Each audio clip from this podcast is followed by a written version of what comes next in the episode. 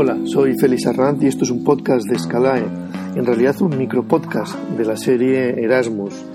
Ah, en este caso ah, se orienta a la experiencia de Elizabeth Mayafré, eh, una experiencia en ese lugar donde dicen que, que nace el sol, en el levante más lejano. Elizabeth Mayafré es estudiante de la Escuela Técnica Superior de Arquitectura de Barcelona, de la Universidad Politécnica de Cataluña y nos interesará conocer su historia, que es, tiene algo también épico y desde luego, aunque personal, sincera y sobre todo muy, muy fácil de comprender, de entender y claro, de compartir. Vamos a ello. Le preguntamos, ¿y por qué Japón? Em, bueno, es que no es algo concreto lo que te impulsa a Japón, no, no te vas de repente debe estar preparado porque te vienen muchas cosas encima estando ahí nací en Reus y claro, recuerdo como hacer cada día lo mismo, ya con solo 10 años pensar es que esto no, no, no va así, no, no es lo que quiero porque esto no me va a hacer feliz. Y al cumplir los 18 me fui a Barcelona y después de tres años ¿no? de, de, crecer muchísimo ya, ya, he dicho, bueno, necesito ver más. También ha sido por todas las personas que, que he conocido. Me han hecho sentir muchísimo y bueno, ha habido gente que me ha emocionado de verdad. O sea, me han hecho sentir que, que no había tantos límites, ¿no? Como pensaba y que podía salir. Tuve la oportunidad de conocer a Jean-Philippe Basal y recuerdo que fue una de las personas que me hizo hacer un clic, ¿no? Mientras hablaba con él.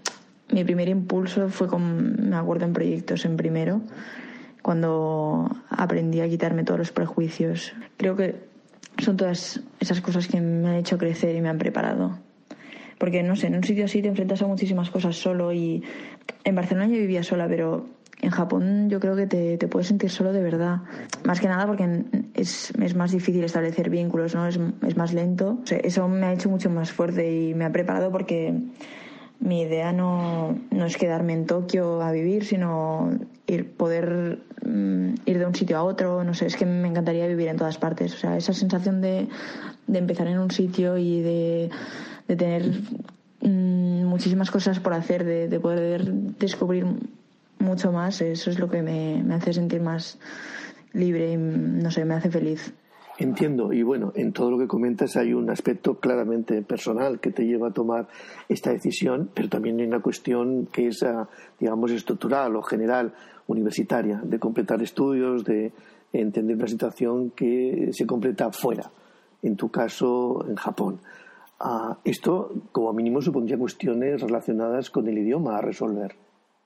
Hablan muy poco inglés. No sé aún por qué, aún no he descubierto qué es lo que está pasando, pero les cuesta muchísimo como mm, aprender otros idiomas y es un poco básico. O sea, depende de dónde te metes, igual hablan más inglés o menos, pero bueno, tienes que tener como una especie de base o algo que sí. ¿Y tú cómo la arreglas? ¿Hablas japonés? Yo desde los 10 años que empecé a aprender chino, aunque no tenga nada que ver, la verdad, que no lo sabía, no es distinto, pero bueno, al menos puedo como leer carteles o para aprender japonés mucho más fácil. Oye, en Barcelona, pero bueno. Barcelona, ¿en qué curso estás ahora mismo?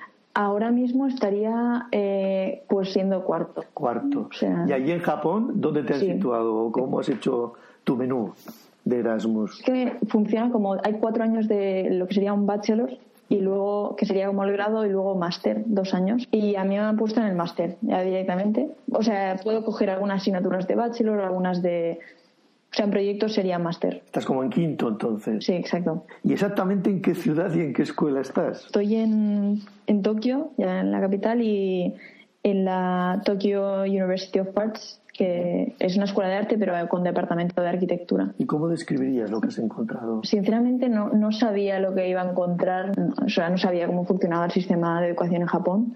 Es un, una forma de aprender muy distinta, porque además hablando desde mi escuela, ¿no? Porque hay muchísimas más, entonces no sé en otros casos cómo funciona, pero esta escuela es pública y, bueno, lo definiría como algo muy autodidacta. Yo no tengo como clases de 9 a no sé qué hora de la tarde o algo muy cerrado, sino que es mucho más, mm, más experimental en el sentido de que yo me organizo mi horario, voy a trabajar en un laboratorio cada día o cuando yo veo que lo necesito y voy desarrollando mi proyecto.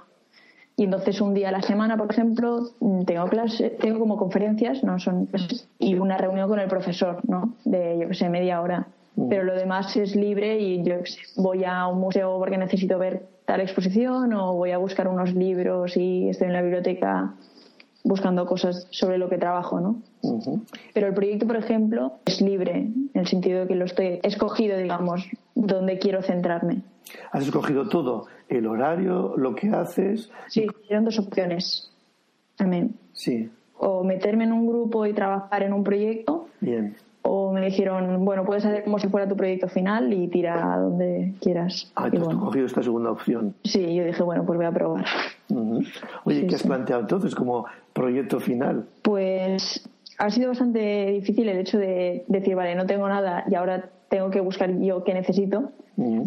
Em, empecé en un punto como investigando sobre pinturas japonesas porque me llamó, me llamó la atención y sobre historia, ¿no? Para empezar a conocer, porque no tenía muchas referencias en o sea no conocía Japón no al 100% y ni nunca lo voy a conocer pero para empezar en algún sitio. Y además es una cultura que está muy está muy relacionada con la naturaleza. Y bueno y las pinturas me llevaron hacia todo el mundo de las montañas de, de los bosques de Japón de cómo es el clima ahí y todo. Mm. y entonces mi proyecto se ha centrado en eso en como arquitectura extrema en las montañas, diría yo, que es ahora el proyecto. Y estoy haciendo como una especie de refugios o de arquitectura planteada en, en por las montañas de Japón.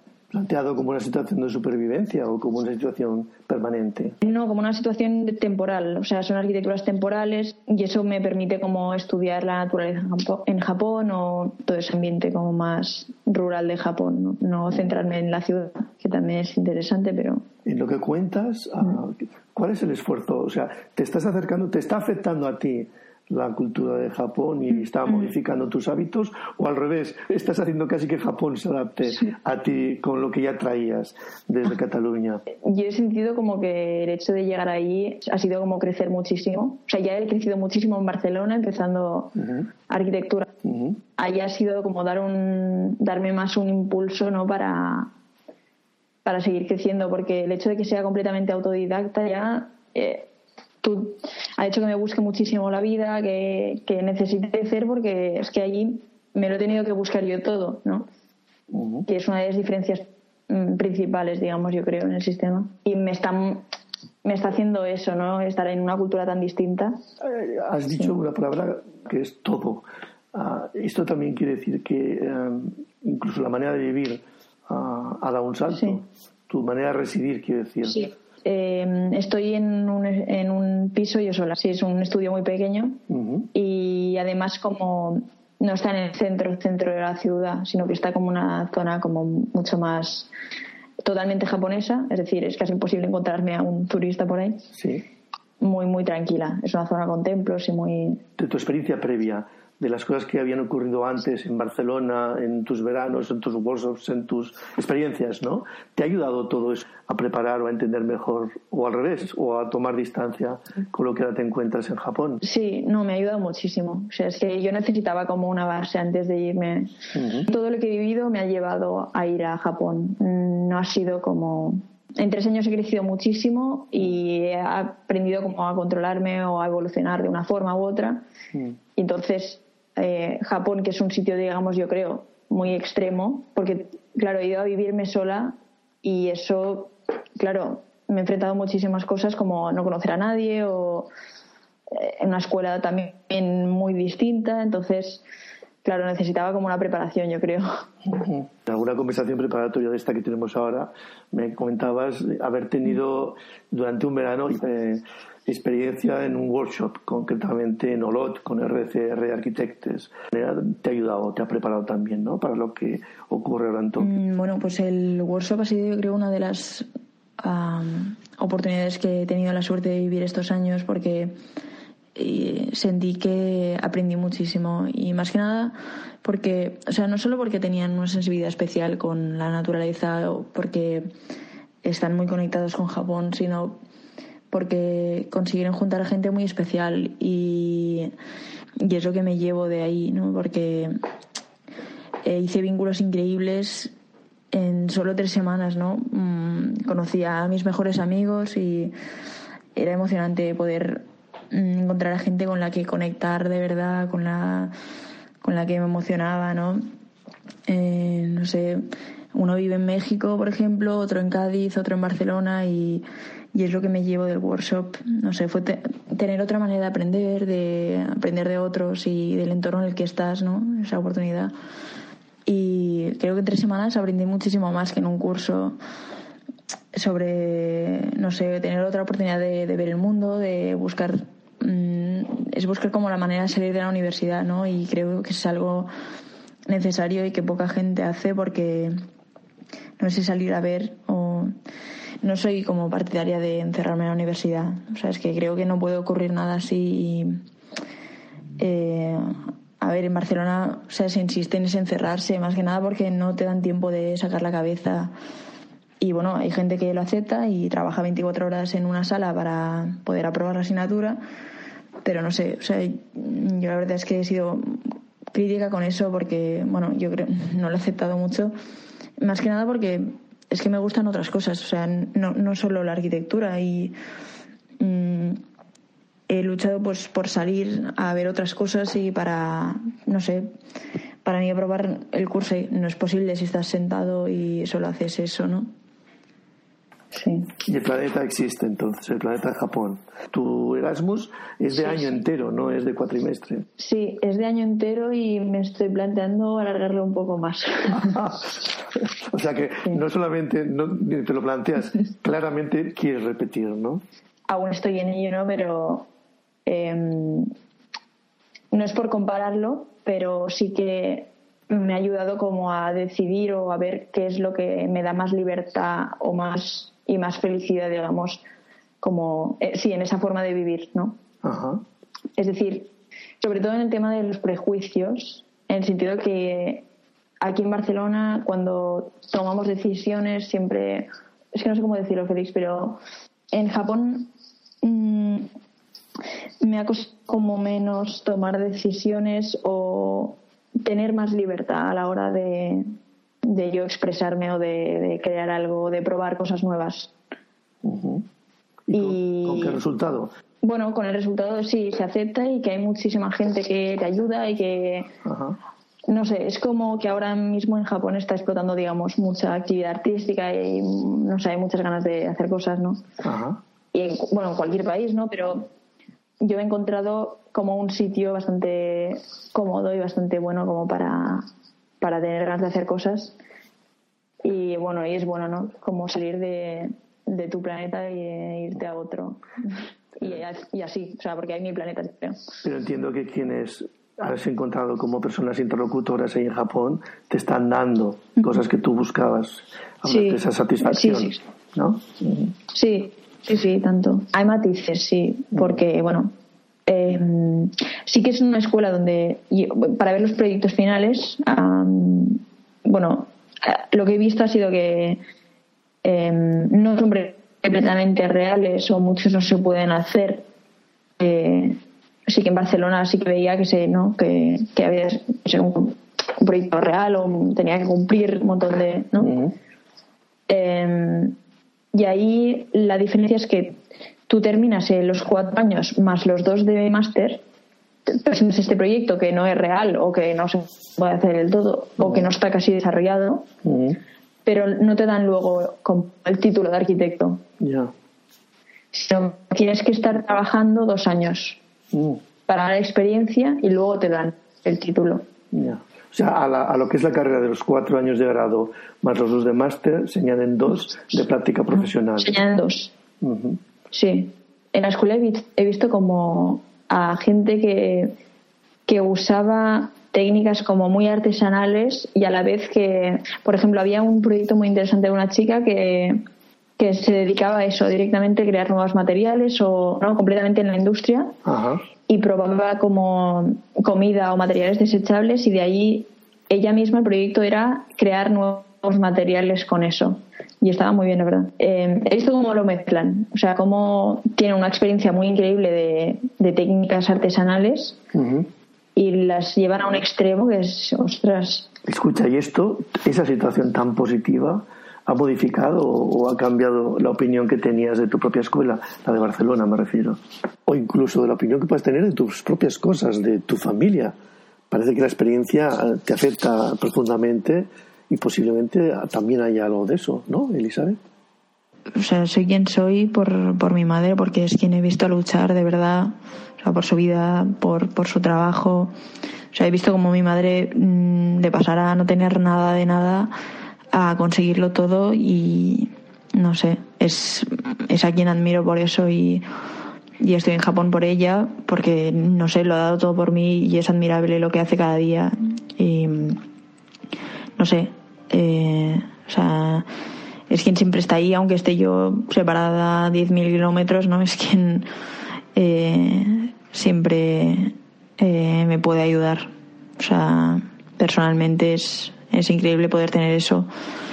Es emocionante esta conexión que estableces con la historia de tu madre y las ciudades. En Barcelona veía que no tenía como, o sea, me costaba más, ¿no? Como como experimentar o probar o ver cosas fuera, ¿no? Porque es otro sistema y que limita mucho más a la hora de no, no tenía una oportunidad completa de probar o de mezclar cosas que no, no critico, ¿eh? sino que y luego bueno la ciudad um, o sea económicamente Tokio no es una ciudad barata no es pero es que yo creo que depende de ti o sea es que es tan grande que te las puedes manejar para que sea económico y sea súper barato. O sea, depende de eso.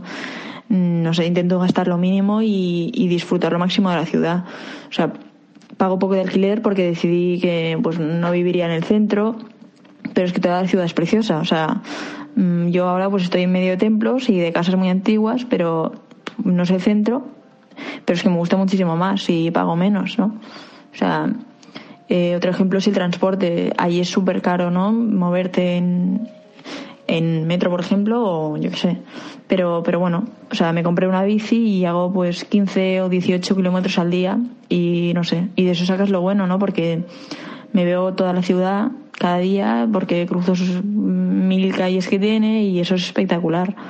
No sé, la comida es muy barata, está súper buena, el clima es genial. Es una ciudad genial y no tengo ningún pero con eso, o sea, es que...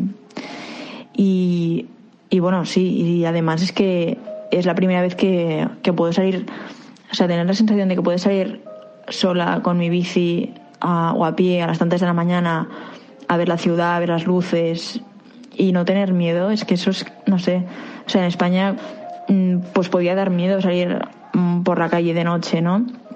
O sea, viendo la cantidad de mujeres que son agredidas, que son abusadas, violadas ahora mismo, eh, bueno, siempre ha pasado, ¿no? Pero es que da vergüenza que ocurran estas cosas. O sea, mm, siento sinceramente vergüenza ajena con eso. Es que em, aquí en Japón es que puedo sentir que puedo respirar, que, que puedo ir escuchando mi música, que la gente me respeta, que voy por la calle tranquila, que me ayudan. O sea, en Barcelona tenía que esconder mi móvil o ir completamente tapada por la calle y no sé, da vergüenza haber nacido en un sitio así y no quiero vivir eso. O sea, la felicidad que me crea la ciudad eh, de Tokio por salir cada día, estar tranquila, saber que no me van a robar, que es un país seguro, es que respiras, o sea, no se puede explicar.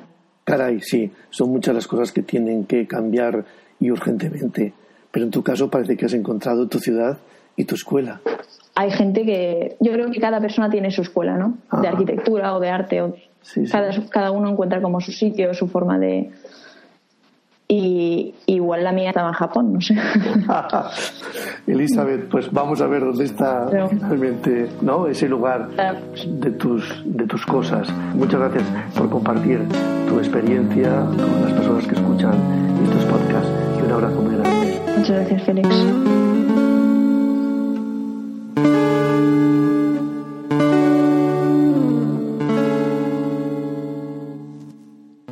La colección completa de podcast puede oírse o descargarse desde la página web de Scalae y también desde la app Universal, que sirve tanto para Androides como para dispositivos Apple. Son completamente gratuitos. Pueden encontrarse en la red internet de letreo la dirección www.s de Sevilla, C de Cartagena, A de Ávila, L de León, A de Amposta, E de Esperanza.net.